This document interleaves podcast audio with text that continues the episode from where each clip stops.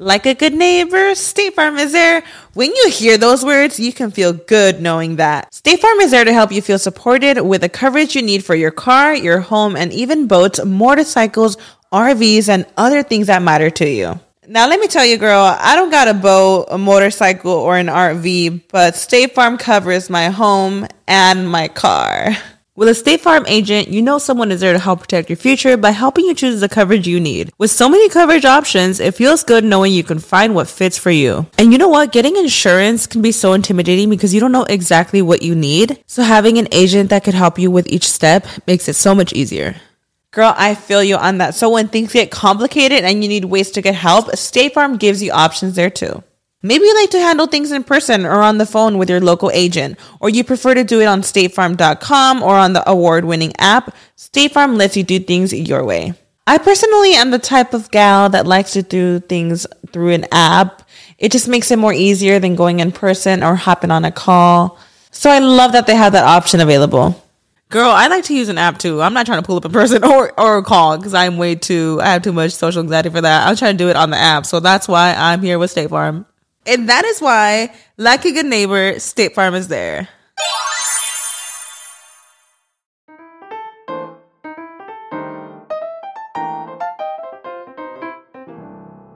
Hello, mi gente amada, y bienvenidos a un nuevo episodio de Bla, Bla, Bla. Muchísimas gracias a todos los que están escuchando, desde donde sea que estén escuchando. Les deseo que estén bien, que estén sanos, que estén fuertes, eh, que hayan comido, que estén felices. Y bueno, y si no es, ah, no es así, bueno, espero que eso cambie rápidamente. Espero también que no estén luchando contra un águila porque salieron a trotar con los audífonos y de repente llegó un águila, usted es una persona pequeña y pensó que era un niño y lo fue a agarrar así por los hombros y ¡ay! te, te rajuñó y tú estás, la agarraste por las patas y claro, el águila midió mal, no sabía que tú eras tan pesado y tan duro con las alas y te rajuña y tú gritas ¡ay!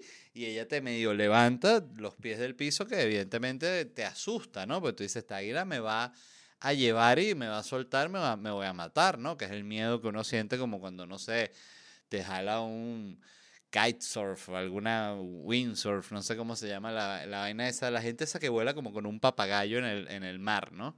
Que eso me parece arrechísimo, la gente que hace esas vainas. Yo, hay, hay cosas que no les, no les pasa que de repente ven algo así tipo, eso no se llama windsurf, creo que sí. Pero a ver, windsurf. No. Entonces es kitesurf. ¿Qué coño es kitesurf? Eso, kitesurf. Eh, que es esta vaina como un, parapentillo que lleva esta gente. Y el otro día me salió un video de un bicho que iba en una vaina de esas, entonces estaba como junto a una península y salía y levantaba la vaina y volaba por encima de la mierda, que seguro se puede que sin matar, ¿no? Pero parecía tan suave como lo hacía y era tan relajante ver el video que uno piensa, porque yo nunca hice esa vaina porque nunca hice un coño, es la pura verdad. Eh, sobre todo en cuanto a ese tipo de deportes. Estaba recordando también el otro día que yo hacía, eh, me dio una fiebre cuando estuve apenas llegando a, México, mudándome de Venezuela a México, eh, que estaba con, de nuevo, mucho tiempo libre, no conseguía trabajo y me metí en escalada. Y, y recuerdo que yo no sé si he contado esto, pero tenía un entrenador ahí que se llamaba algo así como Felipe, no recuerdo exactamente su nombre. Eh, era un tipo súper joven, que tendría 23 años, una vaina así. Y era el profesor ahí del gimnasio. Y recuerdo que él nos llegó a invitar a, a mí y a Daniel, que era el amigo con el que yo iba, eh, para que fuésemos, los acompañáramos uno de estos viajes eh, que iban a unas peñas ahí en México y a escalar, iban un grupito y nosotros como que, ah, sí, y, y, nunca fuimos por, por tal cual, por ese miedo tal cual como el que tienen los niños, de no querer socializar, eh, tener miedo a conocer gente nueva, tener miedo a estar en una situación distinta y eso son esas cosas que siento que uno reacciona así de manera muchas veces automática y seguramente o capaz me hubiese muerto en la peña esa o lo hubiese pasado increíble y hubiese sido tremenda experiencia. Lo que quiero decir es que siempre siento que he tenido una baja de vainas como deportes eh, outdoor, como es el kitesurf, ese tipo de vaina. Pues a mí tampoco me gusta mucho el mar, me da miedo. Em, yo le tengo mucho respeto al mar, así tal cual como dicen los viejos. Al mar hay que tenerle respeto. Bueno, así soy yo desde que tengo memoria. Me, de hecho, el, mar es algo que me resulta a veces como que me, me medio paniquea. Pero, pero sí, no sé por qué coño estaba pensando eso. Se me fue la mente. Ah, bueno, que el águila los está jalando, ¿no? Entonces te da miedo. Y, mientras estoy yo hablando del podcast y tal, y la cuestión, y que suscríbanse, que siempre le digo a la gente suscríbanse, también aprovecho, suscríbanse. Em, y tú estás peleando con el águila. Entonces, si estás peleando con el águila, eh, lo que yo te recomiendo es que le des un puñetazo duro en las bolas, que a juro tiene que ser por aquí. O sea, si ella está con las patas aquí y está volando, las bolas del águila están como por aquí. Todos los pájaros, todos los animales tienen algo que es como una bola o algo así. Entonces tú le pegas duro, ¡pam! Águila, coño, tu madre, echase, ¡ah! Y se va volando con ese dolor en las bolas del águila. Y las bolas del águila es un, un buen nombre como para, para un show. Em, y ahorita que también mencionaba lo del video de este del kitesurf, Hoy en la mañana, de esas vainas que, que cuando puse así como YouTube, no sé si fue para desayunar o que me senté simplemente cuando estás así como que te pones a ver algún rato, o fue ayer en la noche, ya ni recuerdo, ya que desde la llegada de Lee tengo una, una confusión con el paso del tiempo demasiado extraña que no sé ni explicar, o sea, que es como que el tiempo ha estado todo pegado, el tiempo siempre está todo pegado, pero ahorita está como más pegado. Eh, o sea, como que lo que yo antes pensaba que era, que yo sentía como que pasó una semana, ahorita siento que pasó como un mes, algo así. No. No sé ni qué quiero decir. El, punto es que, que nada, olvidé, ahí hice el punto. Ah, no, que el video que había visto de, de decía que llegada de Biden a New York en tal fecha, no sé qué tal. Y era un video largo, como de una hora y media, que no lo vi completo, fui adelantando, que mostraba todo el operativo de la vaina de Biden, pero lo que me impresiona es que estaba grabado incluso desde distintas cámaras, o sea, había como una cámara así como que bajaron a caminar para la calle así, ver, estaban llegando unas ambulancias, que era como que además eh, la movilización de gente, yo sé que es el presidente de Estados Unidos y todo, pero es como que eso, se llegan unas como que ocho ambulancias, era como que, bueno, no se va a, a, desmayar ocho, personas al mismo tiempo, o sea, es como todo así como, y motos, mil motos, banda, eh, y... Pero el punto es que mostraba todo el operativo, desde los, los, helicópteros que llegaban, la policía desde que llegaba temprano iba como medio acordonando la zona, llegaban unas ambulancias y como una, unos camiones de, de bomberos que los eh, participaban en el bloqueo de, las vías que tenían que bloquear. Y después llegaban como dos de estas mierdas que son como unos aviones, eh, de estos aviones que salen así, pero después se convierten como un helicóptero y aterrizan como un helicóptero. Que siento que esas mierdas que sé que existen y todavía me parece como una vaina del futuro. Que digo que impresionante que esa mierda exista, ¿no? Como que una vaina que levanta así, se convierte en avión. O sea, además que lo que no entiendo es cómo hace así o sea, me imagino que sube como así mientras voltea las alas, ¿no? Porque al principio se hace así, se va para abajo, no sé. Ustedes que el que sepa de aviación sabrá. Entonces, em,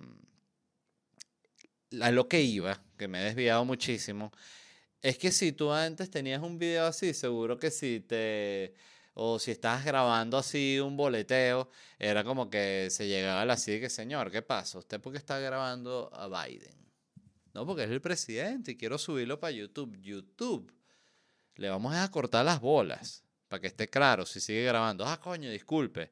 ¿No sienten ustedes que antes la vaina era así? Que ahorita como que con la grabadera se permiten hasta esas vainas que es como, me parece súper loco que tú puedas ver literalmente, o sea, todo el operativo de seguridad de un presidente con tan solo meterte en YouTube. Eso me parece una vaina súper eh, loca. Eh, igual, claro, no hay, no es como que, bueno, lo vas a prohibir, pero, pero de nuevo, es muy loco. Imagínense el, el terrorista del mundo moderno, o sea, googleando y que operativo presidente tal.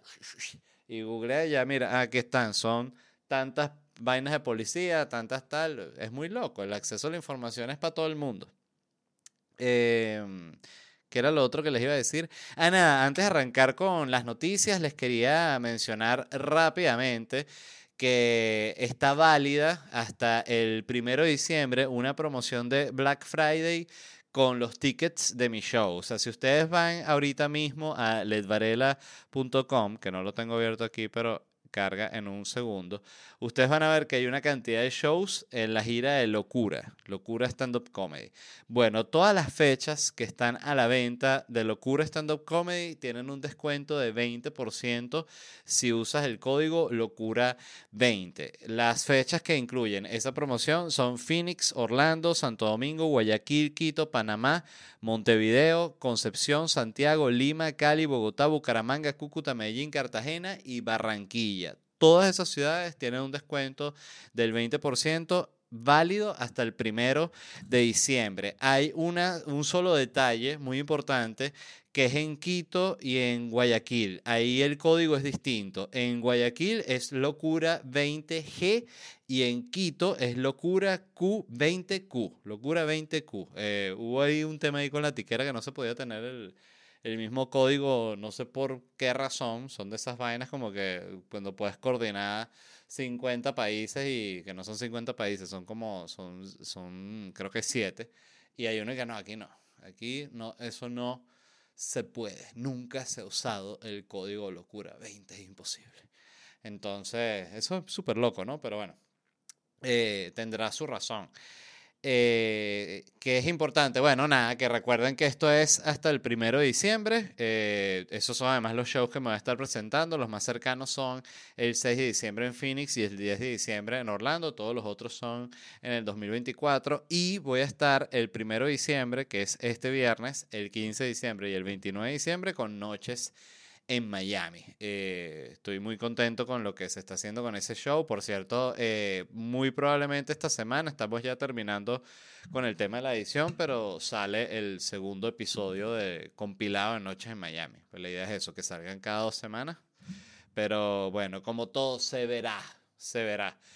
¿Qué les iba a decir? Ajá, empecemos a hablar con las noticias, que es lo importante. Primero quiero tomar un poco de agua.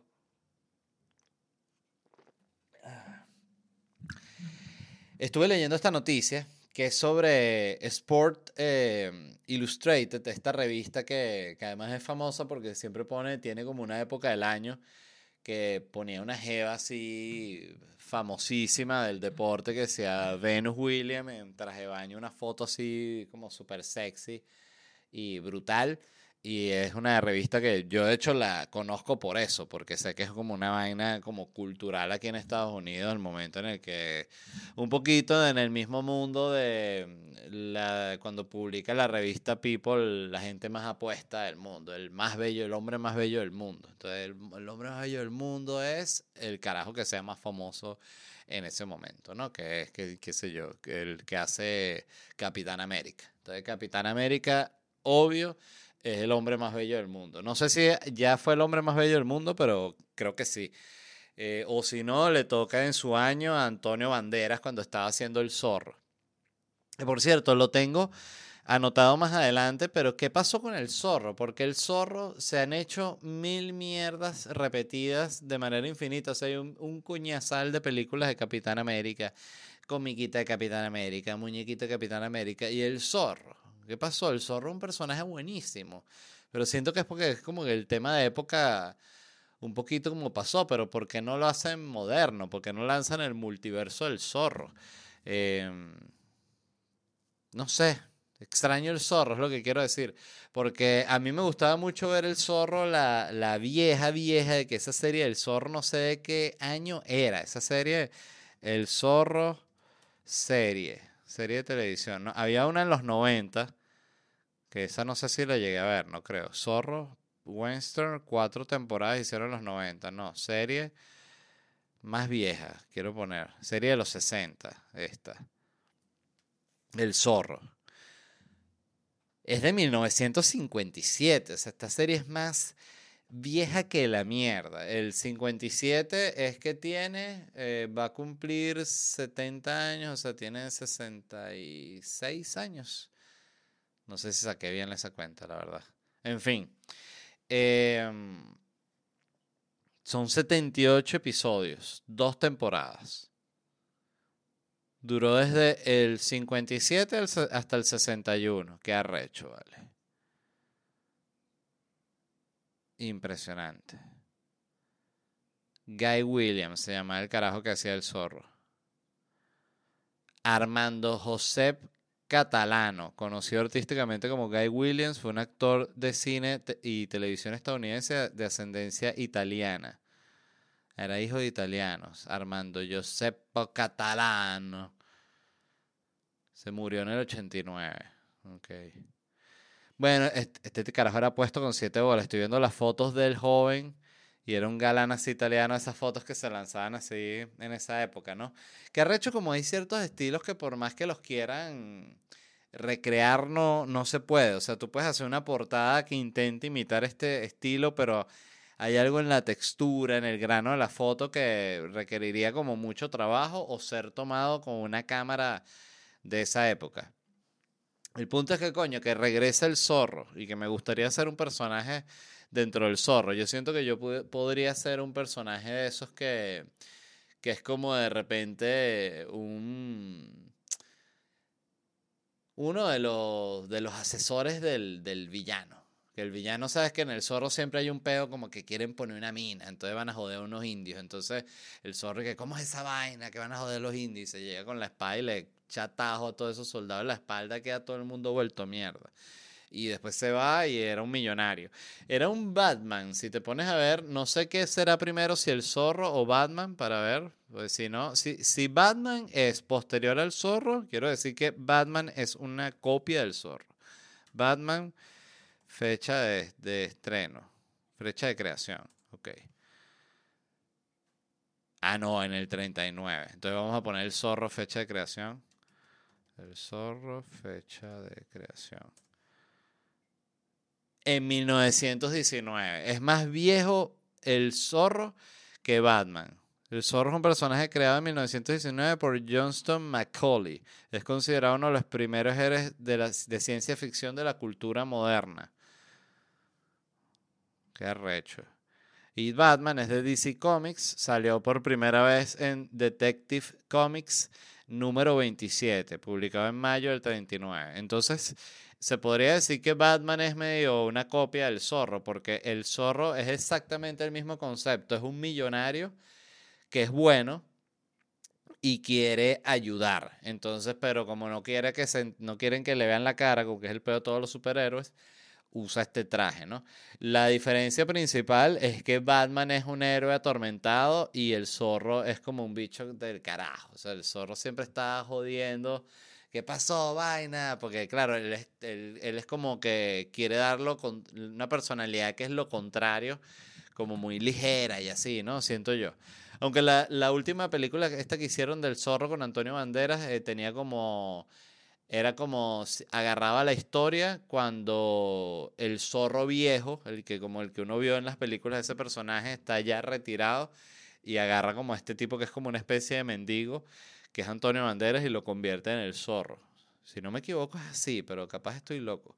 El punto es que Sport Illustrated, que era lo que iba a hablar, se descubrió que está usando escritores de inteligencia artificial, pero no solo los escritores, sino que los carajos se lanzaron una locura, que es que crearon eh, toda una unos personajes de inteligencia artificial ficticios, o sea, crearon un nombre, ¿no? Eran, dice, utilizó escritores ficticios con biografías y fotos inventadas compradas en mercados de inteligencia artificial.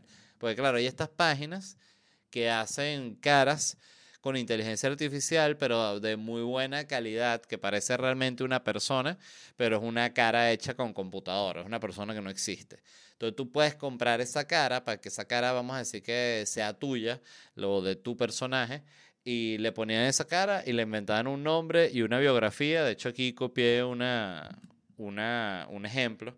Tenían esta, Drew, Drew Ortiz en Sport Illustrated. Decía, Drew ha pasado gran parte de su vida al aire libre y está emocionado de guiarlo a través de su lista interminable de los mejores productos para evitar que caigan los peligros de la naturaleza. Hoy en día rara vez pasa un fin de semana en el que Drew no esté acampando, haciendo senderismo o simplemente regresando a la granja de sus padres. Y es alta computadora, Drew para que lo sepan. ¿Y qué hacía esta computadora? Bueno, ellos escribían artículos muy genéricos como que los mejores, el top 10 de los mejores artículos para comprar si vas de camping. Es todo para promocionar un termo y una carpa y un, palo, no sé, lo que haga, lo que use la gente que hace camping. Por cierto, últimamente he estado viendo más, eh, no más, videos de camping. Caí en el canal de un tipo que es un, un flaco, no sé el nombre de él es un tipo así como un flaco muy blanco que el carajo se va a acampar, pero se va por unos montes así súper perdidos y prende ahí su candela, su vaina y siempre está como que, bueno, aquí yo una vez me, me, me una culebra me, mordió. Ah, ok. Eh, pero como muy light la vaina, está de pinga. No, cuando recuerde el nombre eh, o cuando lo vea, lo voy a anotar para, para pasarles la recomendación. Y vi también una familia como turca que acampan hiper profesional, pero los carajos llegan y montan una carpa, llegan como en una como en una van y montan una carpa inflable, una vaina que la sacan completa gigante y la inflan y queda como una especie de casa, como una sala, como un espacio de dos ambientes. Tiene como una salita y una parte como un cuarto. Donde pone como una literita donde duerme la chama que tienen como una hija adolescente que de hecho me dio risa porque desmontan toda la carpa y toda la vaina. Y mientras ellos están como montando la vaina, la hija que sí, era como estaban como en una pradera así, un lugar así muy, con mucha como montañita, pero suave. Y la chama sí se ve que está aprendiendo a manejar y dándole vueltas a la vaina así, que dije, coño, pensé que sabroso ese momento cuando estás por primera vez en tu vida agarrando un carro. Yo recuerdo, a mí mi papá me enseñó a manejar como de manera muy básica, pero a mí no me dejaban como agarrar el carro, que mira, y vete con el carro. Eh, me dejaban solo como que manejar con ellos y, y así ahí mismo en la, en la urbanización, cuando aprendí. Y luego no agarré un carro más nunca, o sea, sabía como que cómo funcionaba la primera, la segunda. Después pasan, oye, no sé, creo que pueden ser eh, algo así como seis años, una cosa así. Y yo me compro un Volkswagen Escarabajo que además es un, un cuento interesante porque lo compré. Yo, obvio, como cualquier chamo de la historia eh, moderna, quería tener un carro para desplazarme y poder ir a una fiesta y salir por ahí a joder y moverme y para la universidad. No, todo el mundo quiere un carro. Eh, y yo vi, en esta época no existía YouTube como lo conocemos ahora, sino que las cosas, por ejemplo, de restauración eh, no sé cómo coño, en una de estas páginas que eran como que simplemente te presentan como que, no recuerdo cómo se llama esta página que te presentaba, tú le das clic y te lanzaba como una vaina random, ahorita no recuerdo el nombre, pero fue en algo así, que caí en un blog de un tipo que estaba o que había restaurado un Volkswagen Escarabajo y era un blog de fotos con medio como una explicación sencilla de qué había hecho ahí. Y él, claro, había comprado un Volkswagen Escarabajo que estaba viejo, pero estaba completo, o sea, con su chasis, todo perfecto. Y cuando digo su chasis, ya voy a explicar por qué digo con su chasis. Eh, era un carro que estaba entero, vamos a decir, viejo, medio escoñetado, la pintura vieja, había que ponerle una nueva y así. Y el tipo desmonta el escarabajo, que realmente no es una cosa difícil de hacer. Y, y bueno, y lo, lo dejaste en la chapa y lo reconstruye completo. Y yo dije, coño comprar un escarabajo no es caro, yo puedo hacer esa vaina.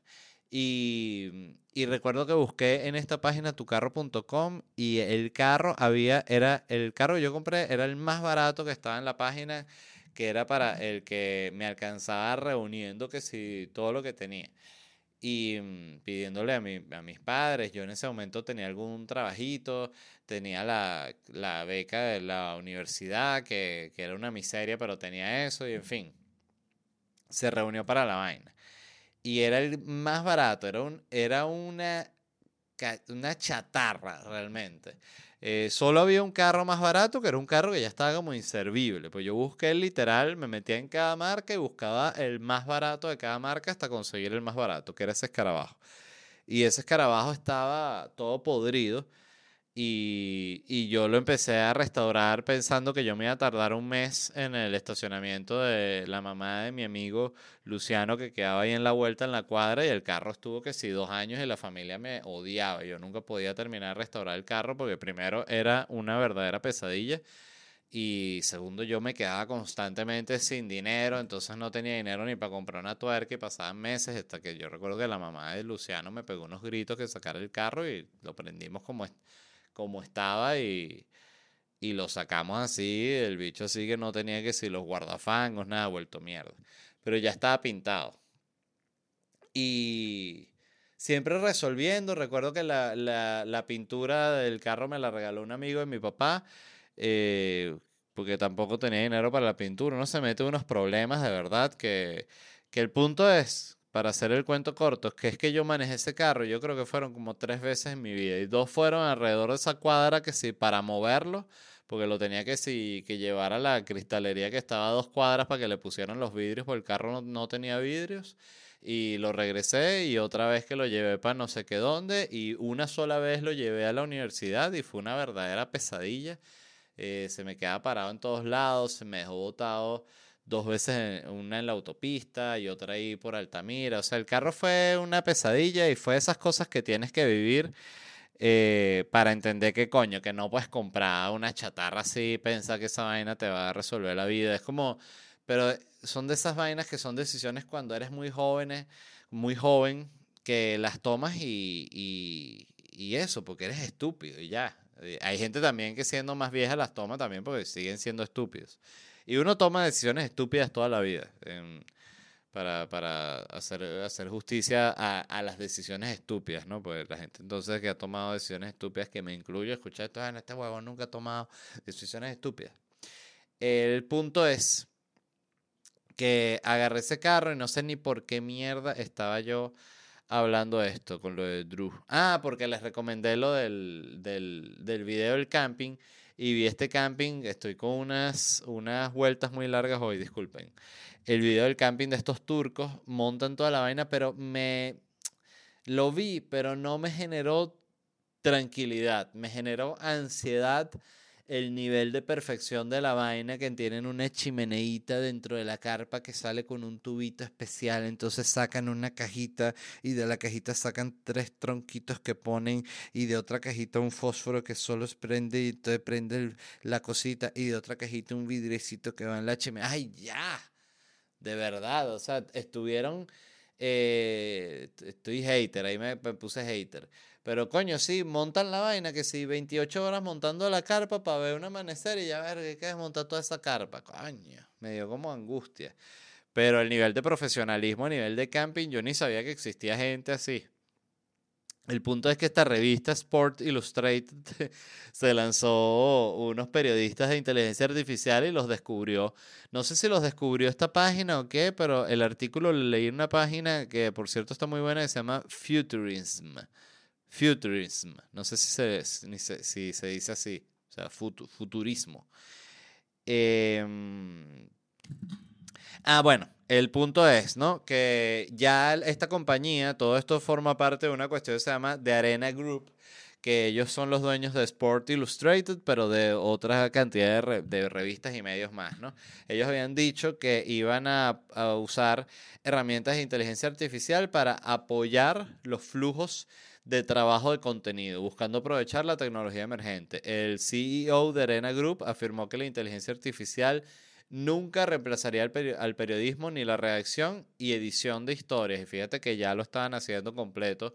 Entonces, ¿qué fue lo delicado y por, por lo cual realmente fue una noticia? Que era primero porque le están quitando trabajos a los periodistas, pero eh, ya eso, de nuevo, es una cuestión que es súper cuestionable y es una cuestión ética. Pero sigue siendo una decisión del medio y de cómo funciona la sociedad el si lo va a hacer o no. Yo como siempre he dicho, siento que es una lucha un poquito inevitable, que en determinado momento la computadora lo va a hacer muy bien y por más que haya todo un tema muy noble del oficio y de toda la vaina, en lo que la computadora lo haga mejor o medianamente mejor, es que no hay competencia y no hay competencia sobre todo porque yo creo que evidentemente el nivel y el averaje del humano nunca va a estar al nivel de una computadora. Es decir, si crean una inteligencia artificial, que es además algo que seguramente vendrá, que es cuando ya empiecen a creer inteligencias artificiales como hiperespecíficas por una vaina, eh, una inteligencia artificial que sea un periodista. Que sea buena, vamos a decir, que haga su trabajo. Evidentemente siempre va a tener el sesgo de quien la maneja y la administra. Pero si hace bien el trabajo, tú e, ese aparato, esa computadora, ese programa, esa inteligencia artificial, tú la repites infinitamente y siempre va a tener el mismo nivel. El periodista no, el periodista sale en tres buenos y el resto sale un montón de gente que nada que ver. Y así siento que es con muchísimas carreras. Eh, eso es así con todo, de hecho, en la vida. Es igual que el fútbol. ¿Cuánta, cuánta gente juega fútbol? Eh, bueno, millones. Eh, ¿Y cuántos están jugando en el Madrid? ¿Cuántos están jugando en, en, la selección argentina? En que la selección de Brasil, que Brasil le, está yendo horrible, un mal ejemplo, pero ustedes me entienden, pues son pocos, siempre son pocos los que son de la máxima eficiencia, calidad, como lo quieras llamar. Entonces yo siento que es absurdo pensar que en lo que cree un aparato que lo haga bien, no lo van a usar. Siento que lo que pasó también con ellos es que se boletearon muy feo porque ellos lo que pudieron fue eh, cuadrar un primer reportero que está trabajando con inteligencia artificial y, y que bueno, y que la inteligencia artificial le ayudara a armar los textos y así, porque mm, la verdad es que todavía no funciona tan bien. Yo estoy usando mucho, ya lo he dicho y soy repetitivo con el tema, pero me sabe culo porque es mi podcast. Em, estoy usando mucho ChatGPT y me, me, sorprende mucho lo eficiente que es, pero también muchas veces me decepciona lo, lo, lo rústico que está la vaina todavía. Es, es, es normal. Eh, yo les dije que estaba haciendo el, el, bot este que para que para que me ayudara con, a conseguir noticias, simplemente me ayudara a explorar más rápido.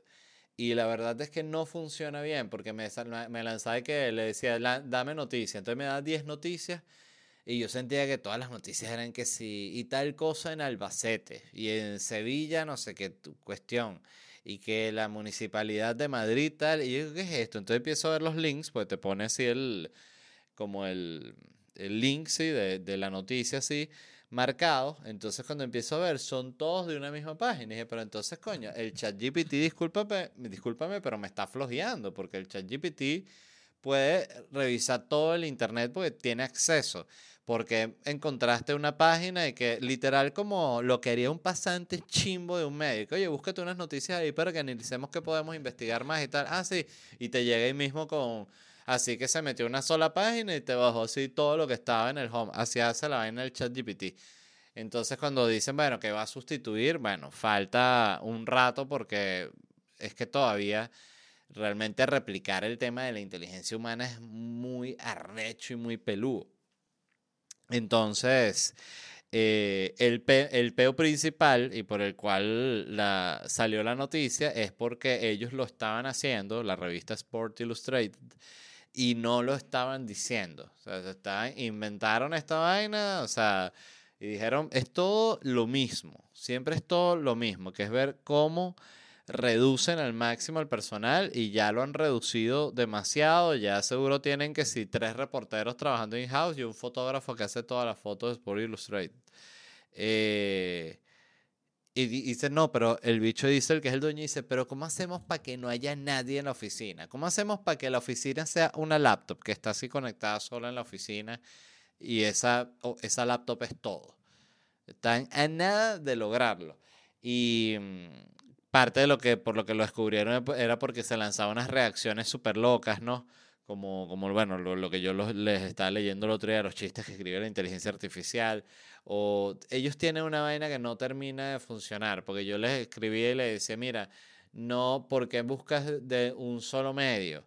Eh, tienes el internet, busca de todos los medios y consigue lo más relevante. Y me decía, copiado, copiado, LED. El bot está adaptado a tus gustos. Y cuando le daba, bueno, le decía de nuevo, probaba, ¿no? Mira, dame noticias. Otra vez me decía lo mismo, me lanzaba todo en la misma página. Y le digo, oye, pero es que es tal cual como un pasante de mierda. Le dices una vaina y te dice que sí lo hacer y sigue haciendo lo que se le da la gana. Y dice, no, bueno, entonces tengo que despedirlo. Y cuesta 20 dólares al mes la vaina del, del chat GPT. O sea, yo lo considero, oye, es una inversión. Cuesta, es más caro que Netflix, creo, que cualquier cosa, un servicio de estos de suscripción arrecho. Eh, claro, estás al, de nuevo al acceso de, un, de una tecnología muy arrecha, pero lo que quiero decir es que falta. Y esta gente, bueno, no dijo que estos reporteros eran robots y eso, bueno, es como engañar a la audiencia realmente porque ustedes se imaginan que yo dijera ahorita que no, por cierto, yo no soy un humano, no, soy es un robot, coño, ustedes se sentirían decepcionados, digo yo. O sea, que coño, yo estaba escuchando todo este tipo arrechándome con este robot, con este pedazo de robot. No jodas. Entonces, coño, uno se sentiría, o se sentiría sorprendido realmente, ¿no? Si yo hiciera, miren, y me abro el pecho así, todos los mecanismos. Como esa escena en, en Hombres de Negro, ¿no? Cuando se le abre la cabeza así adentro y como un aliencito que mueve el humano. Vaina es arrechísima. Hombres de Negro es una película que siento que no, eh, en mi opinión, como que no, a pesar de que fue una película súper exitosa y todo lo que tú quieras, como que no la ponen en el, en, en el altar así de las películas como de ciencia ficción y yo creo que está, es una película muy bien lograda, muy divertida. A mí me gustan incluso las que, de hecho a mí la que más me gusta, mentira, la primera que el, de que el malo es como una cucaracha del espacio es increíble, pero la última esta que es como que el personaje de Will Smith eh, viaja al pasado y es como un Tommy, Tommy Lee Jones joven. A mí esa película me encantó. Las, las tres de, de Men in Black me gustaron. La que, la que ni siquiera vi fue otra vez el remake que hicieron con, con el carajo de Thor. No, me jodas. ¿Cómo van a poner el carajo de Thor en, en, en Hombres de Negro? A mí ese catire, te lo digo, es como un carajo que me la corta. Yo siempre que lo veo es como que, verga, otra vez este carajo. El, el otro día vi una película que se llama The Cabin in the Woods. No sé si la han visto, una película bien loca. eh, película de terror que quiere como que medio englobar a todas las películas de terror. Y uno de los protagonistas es, el, es este carajo de Thor, Crim- Chris, Chris Hemsworth. Y, y me parece como un carajo inmamable, no sé. Me cae mal en todo sentido. Qué impresionante cuando uno no le gusta a alguien, ¿no? Imagínense ese carajo haciendo que si de Mike Corleone arruina la película, no existiría el padrino.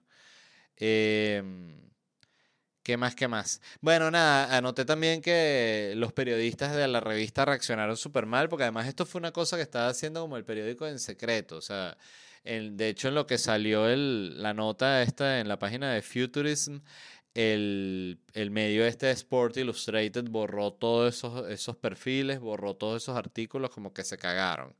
Y ellos no son los primeros, dice también que esta página CNET eh, o CNET, que es esa, no, esa es como de tecnología, ¿no? Y BuzzFeed ya están también usando inteligencia artificial, Yahoo está usando inteligencia artificial y bueno, y también otra cantidad de, de medios salían aquí, que este que se llama mm, Kotaku, creo que se llama, que es como un medio de, de noticias de gaming, el, en fin, son, son muchos medios que están metidos ya en el tema de la, de la inteligencia artificial. Yo siento que ya algo que me llama la atención, lo estaba hablando el otro día con un amigo del mundo del gaming, es que no hay mucho medio que reseñe. Por ejemplo, eh, yo sigo un carajo que se llama como que Jake, Jake Lucky, creo que se llama, en Twitter, que es una especie de reportero del gaming, y siento que él es el único, o capaz no he llegado a otro, tienen que haber otros eh, eh, eventual, eh, tiene que existir. Pero no es algo que ahí te das cuenta, ve- ves cómo funcionan las generaciones como nuevas, porque no hay grandes medios así que reseñen lo que está pasando en el mundo del streamer, o de nuevo, sí existen, pero para lo grande que es la comunidad del, del juego, se nota también que también debe ser una generación que no, no consume tanto noticias, pero yo siento que todo el mundo todas las generaciones tienen su gente que le gusta leer noticias y estar enterados de qué, de qué está pasando. Pero el punto es que ya está pasando y que ya es inevitable y ahorita todavía está en, fíjense todo lo que sucedió con la huelga esta de, de los guionistas de Hollywood, con toda la discusión con el guion y que, que la computadora no se vaya a copiar de mi estilo y vaina y los bichos y que ya la computadora copió todo. Listo, ya la computadora copió todo, además está todo en internet. Eso es inevitable. Pero parte ahí importante de la discusión era el tema de la inteligencia artificial y esto demu- demuestra que también ahorita seguramente va a empezar un pedo serio con el tema de los periódicos, sobre todo cuando periódicos o medios muy, muy grandes, ya Sport Illustrated es un medio muy grande, pero imagínate el, cuando por primera vez el New York Times se lance un artículo hecho por inteligencia artificial, eso va a ser todo un momento.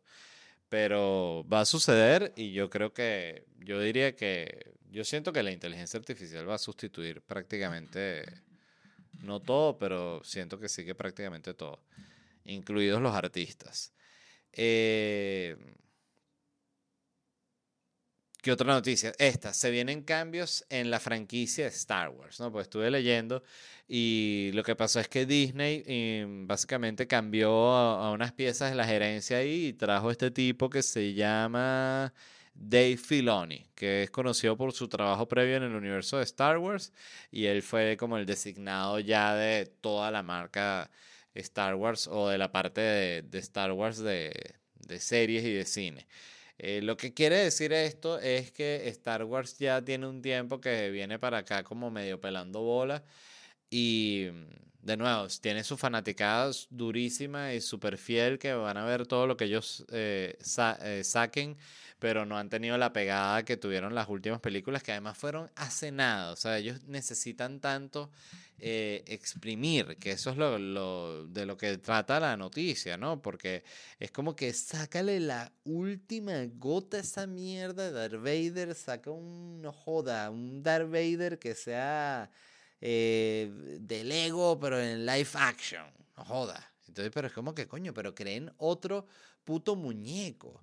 No Spider-Man, otro Spider-Man, Spider-Man, coño. Entonces, claro, si sacan, ahí sí iba a decir, la última película de Spider-Man es arrechísima, pero no hay una inversión en, en crear nuevos personajes, ni siquiera siento dentro del- de ellos mismos. O sea, Marvel no saca nuevos superhéroes, ¿no? Ya, o, alguno de esos que, están, que han sacado es nuevo. Nuevo así digo que lo inventaron ahorita para la película.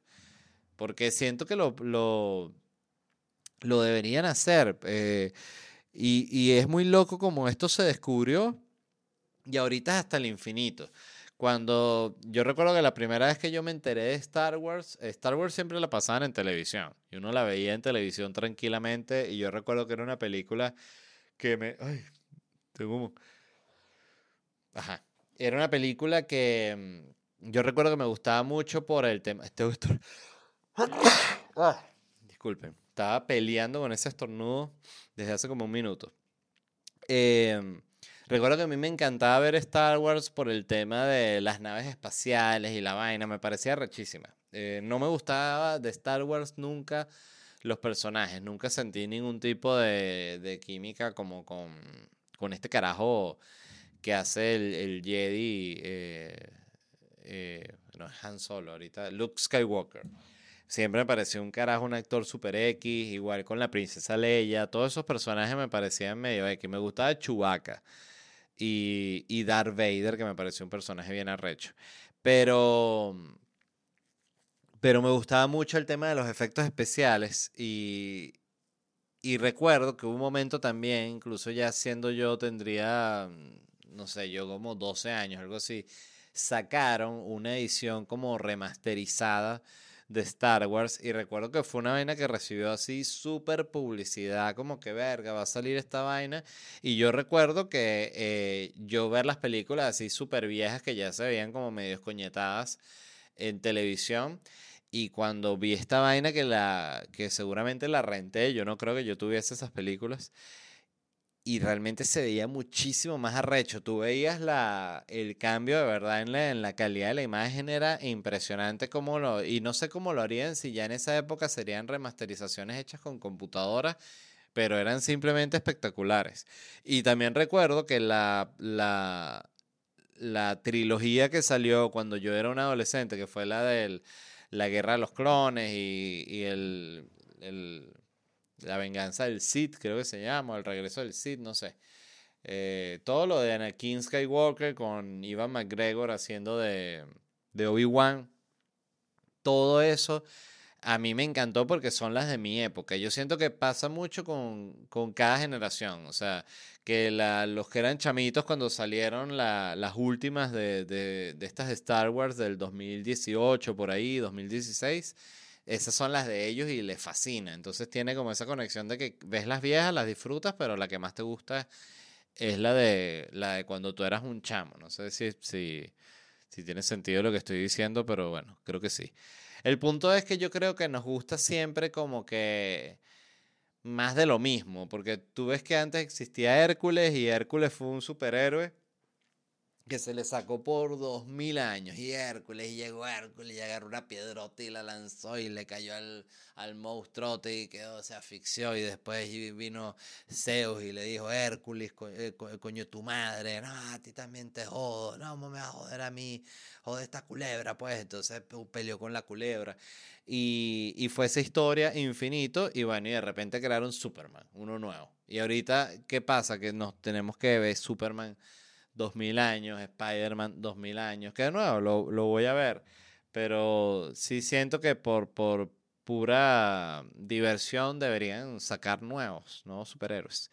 Y qué raro es, también estaba pensando, la, las marcas actuales que todavía protegen la, la periodicidad de su contenido, tipo James Bond, que se nota que está manejado por gente de otra época que no tiene simplemente, primero ya deben tener suficiente billete para no, no tener esa set tan, tan corporativa con el tema de, bueno, y sácate una serie de James Bond y una comiquita de James Bond, y no hay, o sea, es una película y pasa cada cierto tiempo y cuando van a elegir uno de James Bond, los carajos tardan en, en elegir el nuevo. Y es interesante la, las pocas marcas que son así. Al igual que la de que no sé cómo ahí funciona ese peo, pero que tú ves que la gente que tiene Godzilla tiene King Kong. Pero King Kong yo no sé de quién coño es, pero se ve que lo compraron o, capaz era de los mismos japoneses. Y bueno, tengo Godzilla, tengo King Kong. ¿Qué otro monstruo están vendiendo? Pie Grande. Pero Pie Grande no es popular, ¿no? Pero sí, el de la serie Pie Grande, el de la serie vieja. No, yo eso no lo quiero comprar. Dos mil dólares, dice el, el que inventó ese Pie Grande. No, no, no. Coño, dos mil dólares no quieres pie grande. No, pero yo mando a, hacer un pie grande, me va a vender ese pie grande mierda. Em, en fin, el punto es que no van a haber vainas nuevas más nunca. Eh, lo otro que había leído que me, me pareció interesante fue que el gobierno de Nueva Zelanda revocó la prohibición del tabaco que estaban como impulsando para financiar recortes fiscales. Pues, ¿qué pasó? Que ellos en diciembre del año pasado adoptaron una política que se llamaba el fin del juego del tabaco y prohibía primero la venta de tabaco a cualquier persona nacida después, del 2018. O sea, ya si tú habías nacido después del 2018, no te vas a fumar un cigarro más nunca, jamás, nunca en tu vida. Eh, limitar la nicotina adictiva en los cigarrillos, o sea, bajarle y reducir el número de minoristas de tabaco de 6.000 a 600. O muy pocos lugares donde pudieses comprar tabaco, ¿no? Eh, ellos eso, lo que, querían es reducir el porcentaje de fumadores neozelandeses al 5% para el 2025. O sea que si tú te ibas para el 2026 con una maleta con varios cartones de Marlboro rojo y a fumar sabroso así, todo ese poco neozelandés arrecho y los carajitos ni entendiendo por qué haces eso. Una vaina simplemente absurda. Entonces, ¿qué pasó? Que tuvieron que ellos mismos revocar la prohibición porque el partido que propuso esta vaina, o no sé si es el partido nuevo, eh, ellos prometían que iban a recibir más dinero porque iban a, a ¿cómo es que era? De ellos decía, ajá, prometió recortes de impuestos financiados en parte por nuevos ingresos fiscales de permitir a los extranjeros comprar propiedades residenciales. O sea, ellos iban a permitir que los extranjeros compraran casas y edificios y así como inversión y ellos cobraran impuestos de esos. Pero ¿qué pasó? Que dijeron no, no, cuando la vaina pasó como a la, la asamblea, no sé, allá es otra vaina.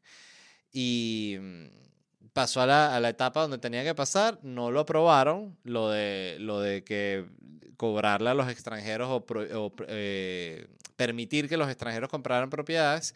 Entonces, al no eh, moverse esa ley, se quedaron sin la plata con la cual iban a cancelarlo del cigarro. Entonces dijeron, verga, nos quedamos con esa plata y qué tal si, nada, dejamos que la gente se mate a cigarro y sí, mejor, porque al final sí, la plata, ¿no? Para todas las vainas que compraron, la plata es importante, sí más importante que la salud definitivamente. Es así, aprobado, papá, y le dieron un martillito así chiquitico, que son los neozelandeses. Siempre el mismo martillito desde que salió el primer neozelandés de un huevo.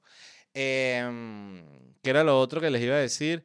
Eh, bueno, nada, esa, esa es, me, me llamó la atención porque son países que están bien duros con el tema de la de acabar con el tabaco, se lo toman súper en serio. Eh, Tenía una recomendación, una sola esta semana, porque la verdad no he visto nada así súper interesante, solo esto que les voy a recomendar, todo lo otro que estoy viendo son cosas que ya recomendé. Y es un documental que de nuevo está, si están en Estados Unidos, en esta plataforma se llama Tubi, pero de nuevo, las cosas ahorita están montadas en distintas plataformas dependiendo de donde tú estés. Y también hay muchas opciones de acceder a contenido, ¿no? Eh, se llama La historia del film, una odisea. The Story of Film, an Odyssey. Y es una vaina simplemente espectacular. Yo había empezado a ver esa, esa serie documental. Son, si no me equivoco, 12 episodios. Y es desde la historia del cine arrancando. O sea, desde que eh, que es un plano así que entra que si un tipo y, entra otro y le da que si un puño y se cae y esa es la primera película, no sé. Desde que eso pasó, que si te explican la primera vez que hubo una edición, un corte por toma o perspectiva, tipo que era una mujer, si no me equivoco era esta la primera, que ella está como en una casa y empieza como un incendio y la tomas así como desde adentro del cuarto, ¿no? Y ella está así como que empieza el fuego y ella se asoma a la ventana así ayuda, ayuda y hay un corte a el plano desde el edificio afuera que llega el camión de bomberos y se ve ella que está en la ventana. O sea, es la primera vez que se usa ese recurso, que ahorita es obvio la cosa más básica, pero cuando tú ves cómo era todo al inicio, cuando meten que si ese recurso, tú dices, pero el que hizo esto es un puto genio. Y explican todo así, todas las etapas del cine. Y es simplemente espectacular, además que es como muy la narrativa del documental es como muy apasionada con el poder del cine y la importancia y me ha gustado mucho. Yo la empecé a ver, que era lo que quería contar rápidamente, como uno retoma cosas. Yo empecé a ver esta serie estando en Venezuela, que yo me fui a Venezuela en el año 2016. O sea, ya hace, voy para, ¿cuántos? Siete años. Exacto. Em, o ya a los siete, voy para ocho, no sé. El punto es, tengo mucho tiempo desde que me fui a Venezuela.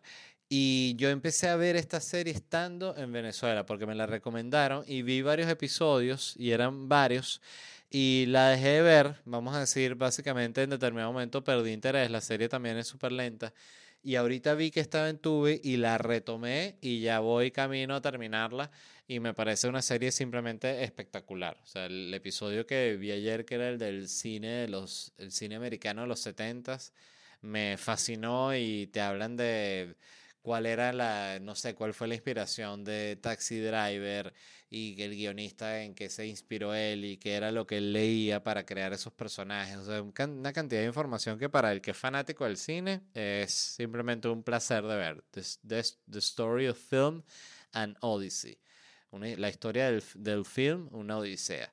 Entonces esa es la recomendación de la semana. Dicho eso, se les quiere mucho. Les, les recuerdo que está la, la promoción de Black Friday. eh, Black Friday, me cuesta mucho decir esa palabra por alguna razón. Eh, 20% de descuento en todas las entradas que están de la gira de locura stand-up comedy. Esto no incluye noches en Miami. Y mm, la verdad que ni sé ni por qué no, no lo incluimos. Pero bueno, esas cosas de decisiones, como estábamos enfocados como en la gira, en fin. El código es locura20, entonces se introducen el código locura20, tienen un 20% de descuento y el código es distinto en Guayaquil y en Quito. En Guayaquil es locura20G y en Quito es locura20Q. Todo disponible en ledvarela.com. Se les quiere mucho. Nos vemos la semana que viene. Bye.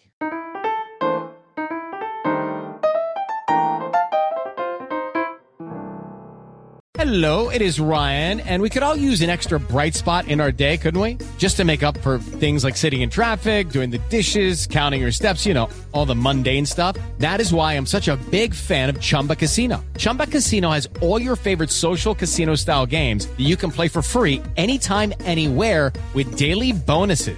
That should brighten your day a little. Actually, a lot. So sign up now at chumbacasino.com. That's chumbacasino.com. No purchase necessary. Group. Void were prohibited by law. See terms and conditions. 18 plus.